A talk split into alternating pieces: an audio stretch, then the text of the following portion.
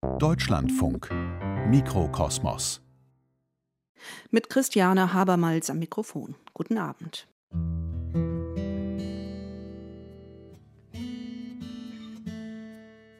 Spätestens seit dem verheerenden Großbrand in einer Textilfabrik in Bangladesch, bei dem über 1000 Arbeiterinnen und Arbeiter ums Leben kamen, steht die Bekleidungsindustrie am Pranger. Unfälle, katastrophale Arbeitsbedingungen, eine verseuchte Umwelt.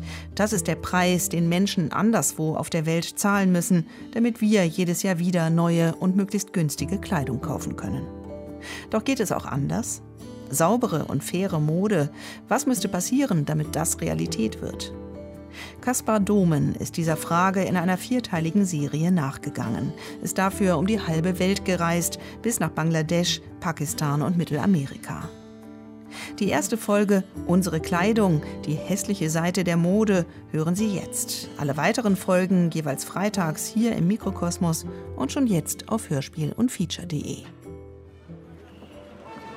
2019, Raschauer in Chava, 25 Kilometer nördlich von Dhaka, der Hauptstadt von Bangladesch. Stockender Verkehr, LKWs, Autos, Busse und Fahrradrikschas. Ich stehe am Rand der Hauptstraße vor einer Gebäudelücke. Gras sprießt, Unkraut wuchert. Früher stand hier das riesige Rana Plaza.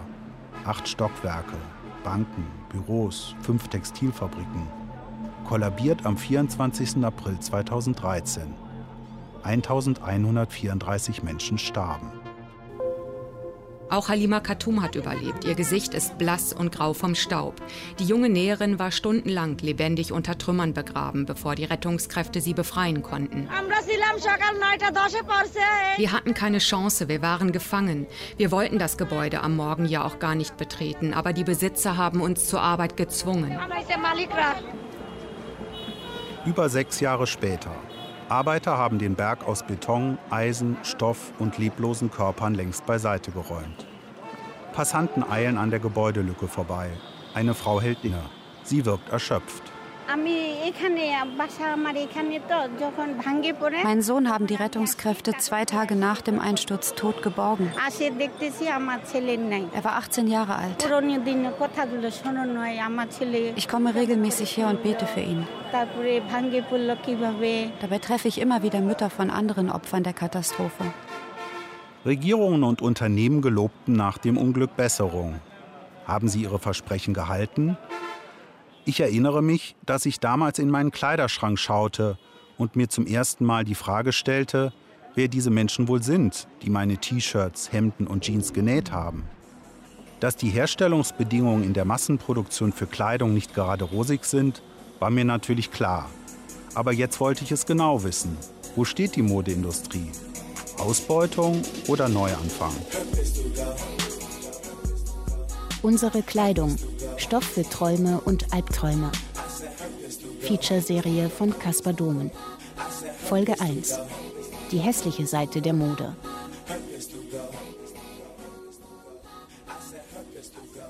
Meine Recherchen führen mich über Baumwollfelder, Spinnereien und Färbereien in Indien bis zu Nähbetrieben in Pakistan, Bangladesch und El Salvador.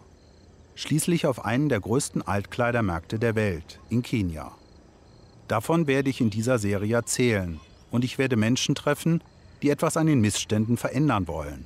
So wie Martina Glomb. Zwölf Jahre lang war sie Designerin bei Vivian Westwood.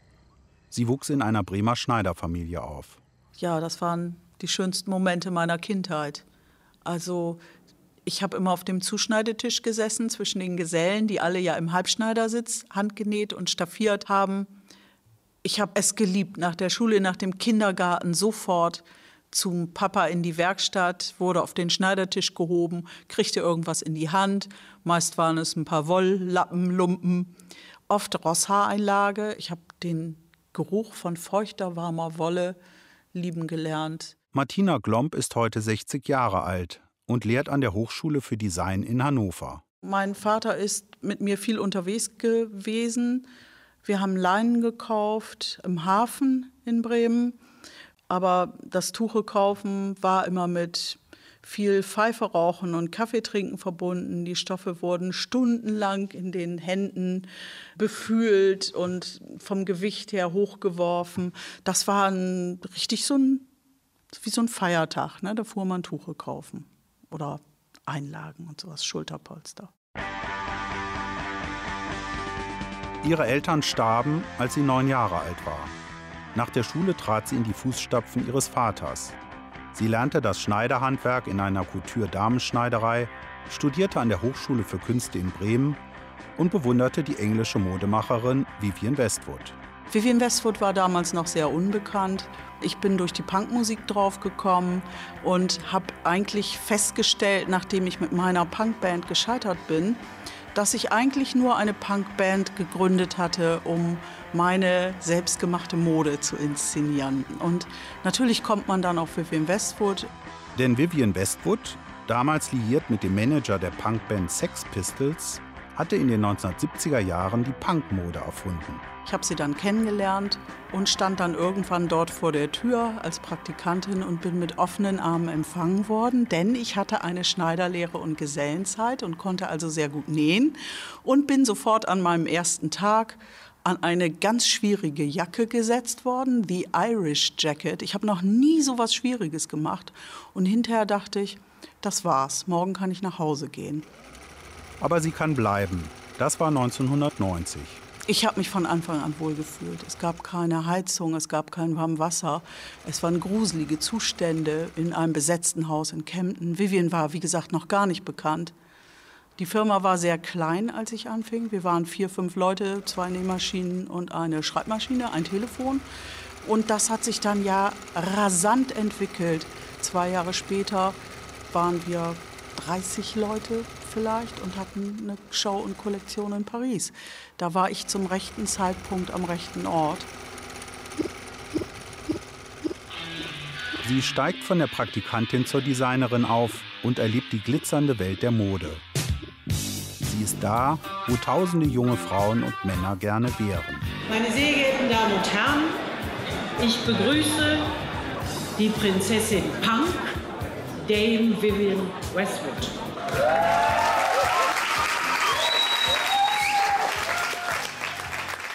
Aber sie bekommt Zweifel.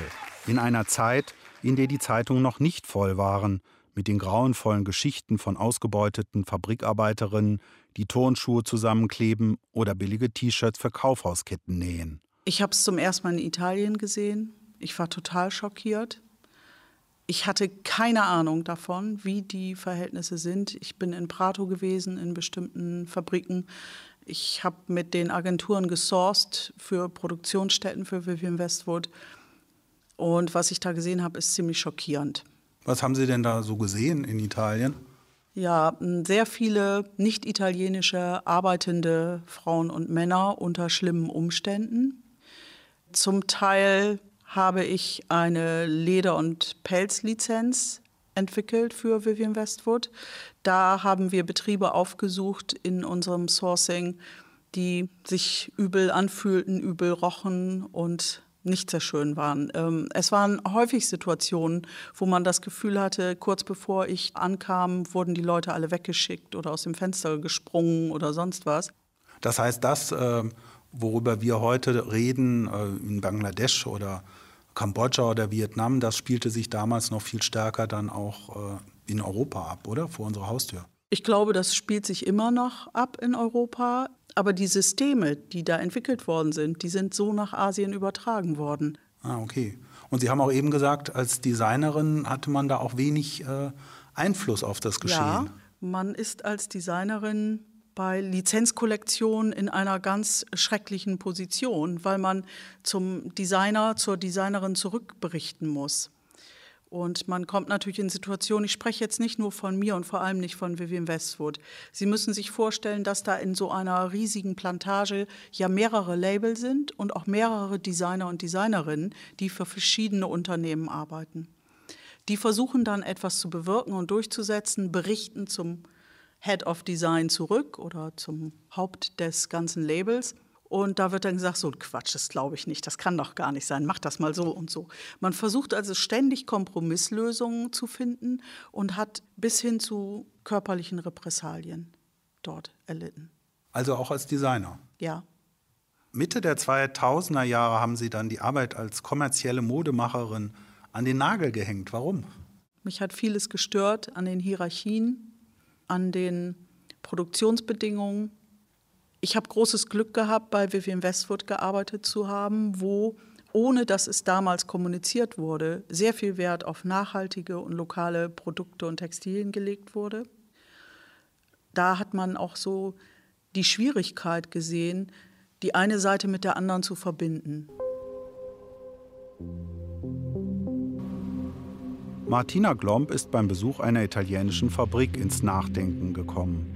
Wie hässlich die Modeindustrie sein kann, habe ich im Sommer 2015 in Pakistan gesehen. Ich trank mit dem Menschenrechtsanwalt Faisal Siddiqui in seinem bewachten Haus in Karachi Tee. Er gehört zu den wenigen Pakistani aus vornehmen Familien, die sich für die Armen im Land einsetzen, besonders für die Betroffenen des Fabrikbrandes bei Ali Enterprises im September 2012. Das Feuer allein hätte niemals so viele Menschen getötet, the fire would have never killed so many people. Es gibt diese grundlegenden Sicherheitsmaßnahmen, von denen wissen wir seit den 1930er Jahren. Man verschließt die Tür nicht von außen, man hat Feuermelder, es gibt Brandschutzübungen. Und wenn du das alles gehabt hättest, dann wären möglicherweise 30 oder 40 Leute umgekommen, vielleicht auch 50. 255 Menschen wären niemals getötet worden. Am Ende waren es sogar 258 Tote. Die Opfer bekamen in Pakistan keine Aufmerksamkeit. Nichts geschah. Niemand interessierte es. Niemals zuvor sind so viele Menschen bei einem Fabrikunfall zu Tode gekommen. Aber die Reaktion ist so, als ob nur fünf Menschen gestorben wären.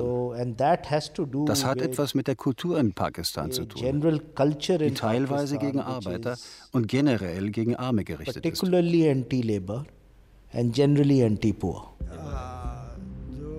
Ein paar Tage später traf ich in der Industriemetropole Karachi drei Textilarbeiter. Einer davon, Khan Sarin, hatte in seinen 38 Lebensjahren in mehr als 50 Fabriken gearbeitet. In der letzten gab es ständig schwere Unfälle, haufenweise Überstunden, verdrecktes Trinkwasser, schreiende Vorarbeiter und niedrige Löhne. Zwölf Arbeiter wollten eine Gewerkschaft gründen und organisierten wilde Streiks. Wir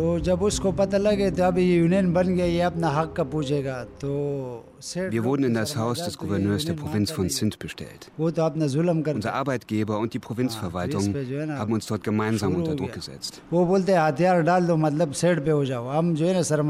sollten das mit der Gewerkschaft bleiben lassen. Sonst würden sie ein Exempel statuieren. Als sie weitermachten, verhafteten die Behörden die Zwölf. Sechs landeten sogar im Gefängnis zwischen Mördern und Mitgliedern der Taliban. Wir wurden wie gewöhnliche Kriminelle behandelt. Ein kleiner Gewerkschaftsdachverband organisierte einen Anwalt. Die zwölf Männer wurden freigesprochen. Sie finden aber keine Arbeit mehr. Fabriken schickten sie weg, erzählen sie. Wer sich in Pakistan gewerkschaftlich organisiert, landet schnell auf einer schwarzen Liste. Das sei ein offenes Geheimnis. Zurück in Hannover. Seit ihrem Ausstieg aus der glitzernden Modewelt sucht Martina Glomb nach Wegen für eine saubere Bekleidungsproduktion. Ich treffe sie neben dem großen Saal mit Nähmaschinen in einem Raum vollgestellt mit Kleiderpuppen. Sie legt ihre große Brille beiseite. Ich trage nur Studierendenarbeiten und Vivian Westwood. Und das ist heute auch der Fall, vielleicht bis auf die Socken. Äh, Hose, Studierendenarbeit, der Rest Vivian Westwood, das berühmte Squiggle Top, nachhaltig, ein Klassiker, den Boy George ja schon in den 80er Jahren trug. Das ist nicht mein erstes Squiggle Top. Es ist das zweite. Mein erstes ist leider nach 20 Jahren tragen, länger. 30 Jahren tragen, kaputt gegangen. Ich rede mit ihr über die neben der Ausbeutung von Menschen zweite hässliche Seite der Modeindustrie, die Umweltverschmutzung. Die Textilindustrie ist hinter der Ölindustrie die zweitdreckigste Branche überhaupt.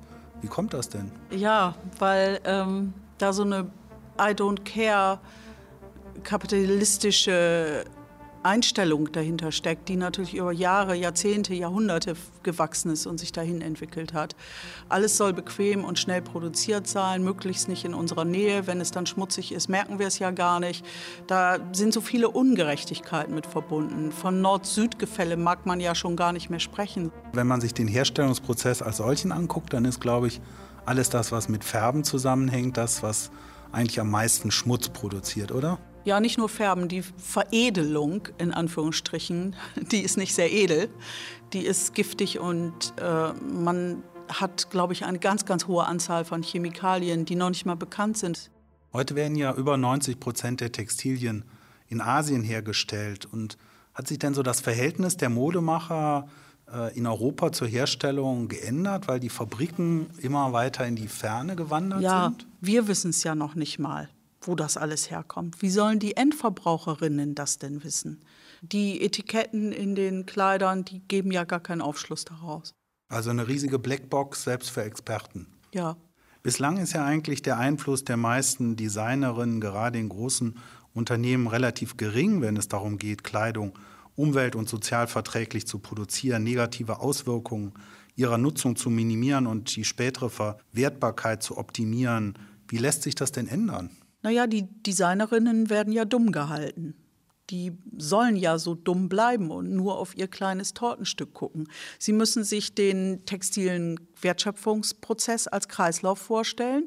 Die Designerin sitzt in der Mitte und kann eigentlich Einfluss nehmen an allen Stellen, sogar auf den Markt, auf die Kundinnen, auf das Reparieren, auf das Waschen. Eigentlich kann sie auf alles Einfluss nehmen. Aber wir sind so trainiert, ich auch in meiner Ausbildung so ein bisschen, auf dieses eine Tortenstück zu gucken. Ich habe einen Stoff, der von irgendwoher kommt, ich weiß nicht woher. Aus dem mache ich was ganz Tolles. Ob das nachher verkauft wird, verändert wird, ob das viel verbraucht, ob das im Müll landet, interessiert mich nicht mehr. Ganz viele Jahre sind Modedesignerinnen so ausgebildet worden. Und das ist zum Glück jetzt nicht mehr so.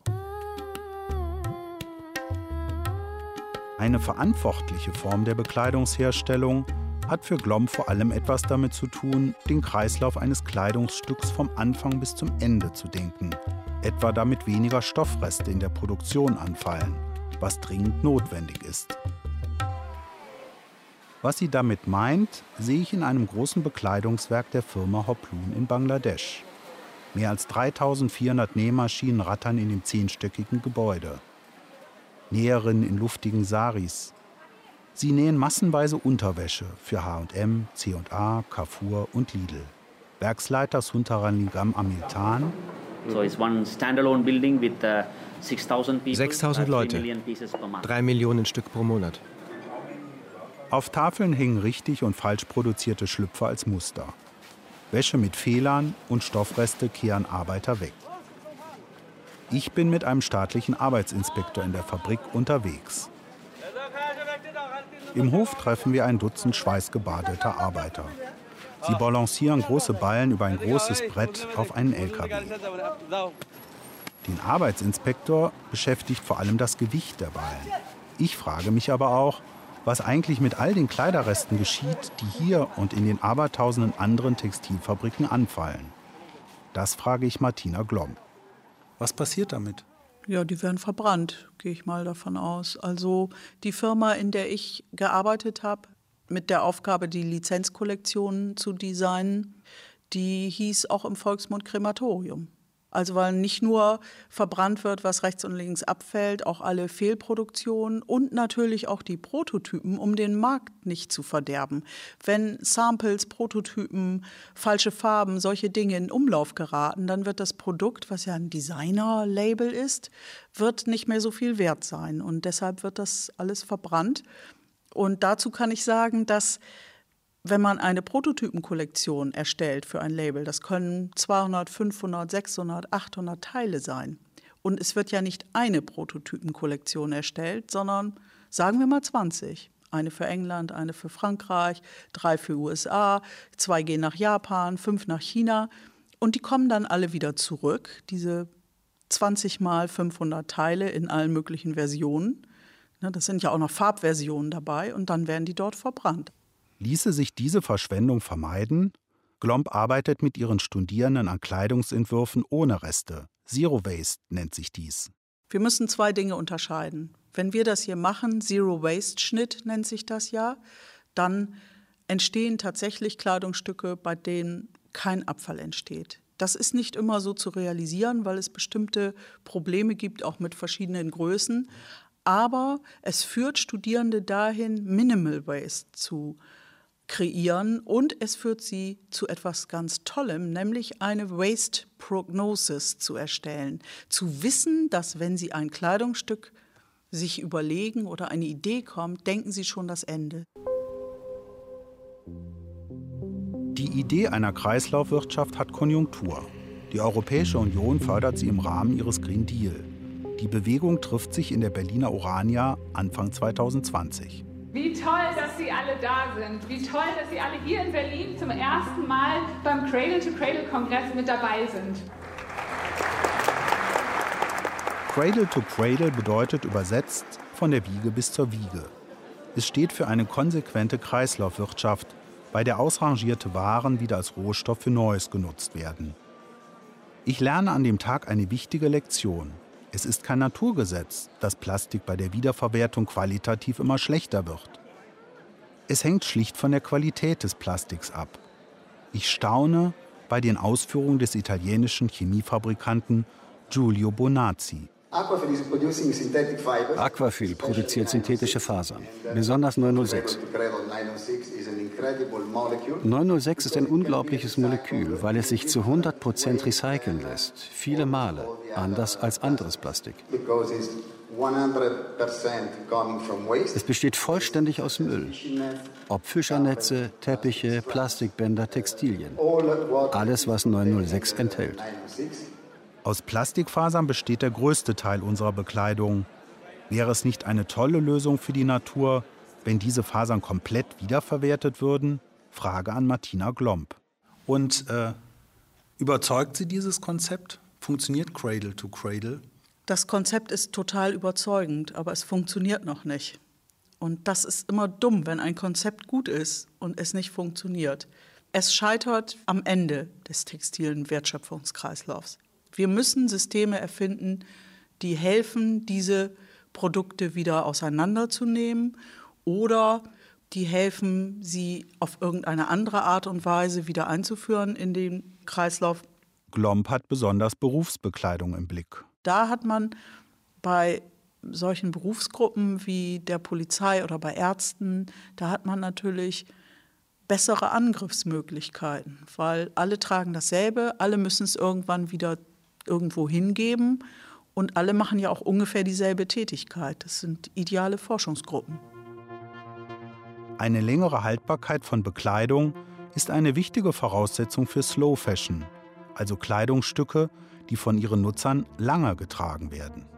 Jetzt beschäftigen Sie sich ja viel mit Slow Fashion. Also Slow Fashion ist für uns natürlich den Durchlauf von Kleidung zu verringern, die Trageperiode zu verlängern und das alles natürlich ohne Schäden für Menschen, Natur und Umwelt. Äh, das sind schon sehr anspruchsvolle Kriterien und wenn man das schafft, hat man eine ganze Menge geschafft. Das heißt nämlich automatisch, dass sich die Qualität erhöhen muss, damit Kleidung länger getragen werden kann. Und das heißt nicht nur die Qualität, die messbare Qualität, sondern auch die ästhetische Qualität. Ja, das, ist ein, das ist aber eine ganz schön schwierige Aufgabe, oder? Also ästhetische Nachhaltigkeit äh, quasi zu haben, etwas, was den ganzen Trends widersteht. Ja, den Trends zu widerstehen ist das Allerwichtigste. Auf sich selbst zu hören, als Kundin, als Nutzerin, ist das ganz wichtig, dass man sich nicht von der Trendindustrie platt machen lässt. Denn sobald Trends ins Spiel kommen, geht die Nachhaltigkeit auch ein bisschen flöten. Denn die Trends sind ja dazu da, dass die Industrie kalkulieren kann, was müssen wir als nächstes für Farbstoffe kaufen, was müssen wir als nächstes für Materialien kaufen. Zum Glück gibt es ja die Trendforscher, die jetzt schon streuen, dass demnächst das neue Ding Pastellfarben sind und in Leinen. Dann können wir uns besser vorbereiten und können mehr Geld machen. Welche Verantwortung trage ich als Verbraucher für die Zustände in der Bekleidungsindustrie? Über den Daumen gepeilt gebe ich beispielsweise jährlich mehr als der Durchschnittsbürger für Bekleidung aus – bei dem es rund 780 Euro sind. Einige Sachen in meinem Kleiderschrank habe ich nur wenig getragen, wie das schwarze Hemd mit den winzigen weißen Punkten. Es war eigentlich von Anfang an zu eng. Jetzt hängen ja in Deutschland in den Kleiderschränken mehr als eine Milliarde Kleidungsstücke ungetragen. Ist das für Sie erschreckend oder inspirierend? Ich finde, da sollte sich keiner schämen. Die meisten mögen das nicht sagen. Jeder hat so diese tote Ecke im Kleiderschrank, denkt, oh, irgendwann passe ich da wieder rein oder vielleicht kratzt es doch nicht so, weil ich finde es eigentlich ganz gut. Mit diesen Dingen sollte man zu Designerinnen gehen. Und es gibt ganz interessante neue Geschäftsmodelle, zum Beispiel das Nähwerk Braunschweig oder auch in Hannover, wo sich Designerinnen zusammentun, um sich diesen Kleiderschrankproblemen zu widmen individuelles Upcycling. Das ist das, was früher Maßschneiderinnen gemacht haben. Also Leute kommen mit einem geliebten oder nicht mehr geliebten Kleidungsstück und fragen Designerinnen um Rat. und da kann man dann, glaube ich, auch zum Beispiel, was weiß ich, mit einer alten Leinendecke hingehen und dann machen die da eine Bluse oder ein Kleid draus. Ja, in diese Ecke wird oft das Upcycling gedrängt. Upcycling kann natürlich noch äh, viel mehr. Aber jetzt sprechen wir ja gerade über diese ungeliebten Sachen im Kleiderschrank. Das Problem ist nicht der Mensch, der sich schämt, dass er sowas im Schrank hat. Den werden wir schon ändern, diesen Menschen. Das werden wir schon hinkriegen. Das Problem ist, dass dieser Zwang da ist, immer was Neues zu kaufen. Und natürlich auch das Selbstbewusstsein nicht vorhanden ist, zu sagen, das steht mir jetzt nicht, das kaufe ich jetzt nicht. Martina Glomb will den Verbrauchern kein schlechtes Gewissen machen. Sie hofft mit Blick auf eine ökologische und ästhetische Trendwende der Modeindustrie auf einen emanzipierten Verbraucher. Sie haben mal gesagt, dass eigentlich Konsumenten unkalkulierbar sein sollten für die Industrie. Das wäre schön und würde so gut aussehen. Aber davon ist die Realität weit entfernt. Jetzt kaufen die Leute immer mehr und trotzdem ist mein Eindruck, dass sie eigentlich immer gleicher aussehen, ob jung oder alt, Banker oder Designer, Mann oder Frau. Ja, die Individualität, die überall draufsteht und die Schlagzeile in jeder Werbung ist, die sieht man nicht. Man sieht eine Masse von gleich aussehenden Menschen. Erstaunt mich auch immer wieder. Ich kann den Ideen und der Haltung von Martina Glomb viel abgewinnen. Als Einzelner einen eigenen Weg finden beim Stil und weniger haltbare Stücke tragen und gleichzeitig als Gesellschaft eine Produktion schaffen, bei der die Ressourcen in einem Kreislauf bleiben. Natürlich hätte dies einige Konsequenzen, etwa für Verbraucher mit weniger Geld bei uns in Europa oder die Näheren in den Textilfabriken in Bangladesch. Ein Schuh wird aus solch einer Kreislaufwirtschaft mit nachhaltigen Produkten nur, wenn alle Arbeitenden einen gerechteren Anteil an der wirtschaftlichen Wertschöpfung erhalten, egal ob sie in Europa oder in Südostasien arbeiten. Dann könnten in Deutschland Verbraucher nachhaltig einkaufen und in Bangladesch würden weniger Näherinnen arbeiten, wären aber besser bezahlt und würden damit andere Jobs finanzieren. So wie es immer bei einer wirtschaftlichen Entwicklung ist, man kann das eine nicht ohne das andere denken. Aber davon sind wir weit entfernt. Also ich glaube, sehr viele Leute in den Betrieben, aber auch, ich sehe es auch bei vielen Verbrauchern, das sind einfach Zyniker. Die, die glauben nicht, dass die Welt sich ändern kann. Die glauben einfach, so funktioniert es. Damit will sich die Aktivistin Christi Miedemar nicht abfinden. Aber wie leben die Näheren?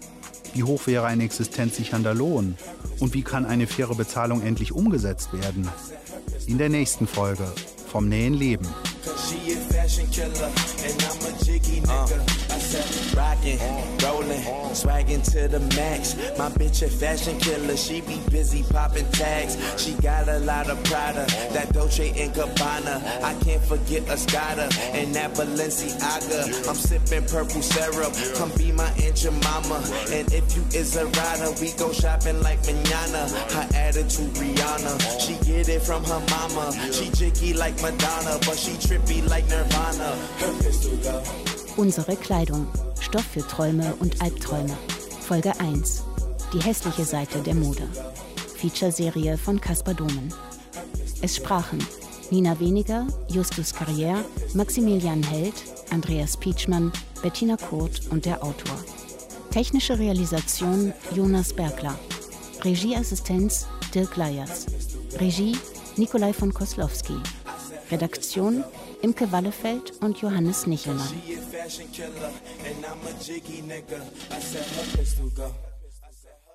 Sie hörten eine Produktion des Westdeutschen Rundfunks 2021. Die nächste Folge unserer Serie, Unsere Kleidung, Stoff für Träume und Albträume, senden wir am kommenden Freitag hier im Mikrokosmos. Alle vier Folgen können Sie auch jetzt schon downloaden auf hörspiel und feature.de. Hier geht's gleich weiter mit Hörspiel und Feature-Tipps. Am Mikrofon verabschiedet sich Christiane Habermals.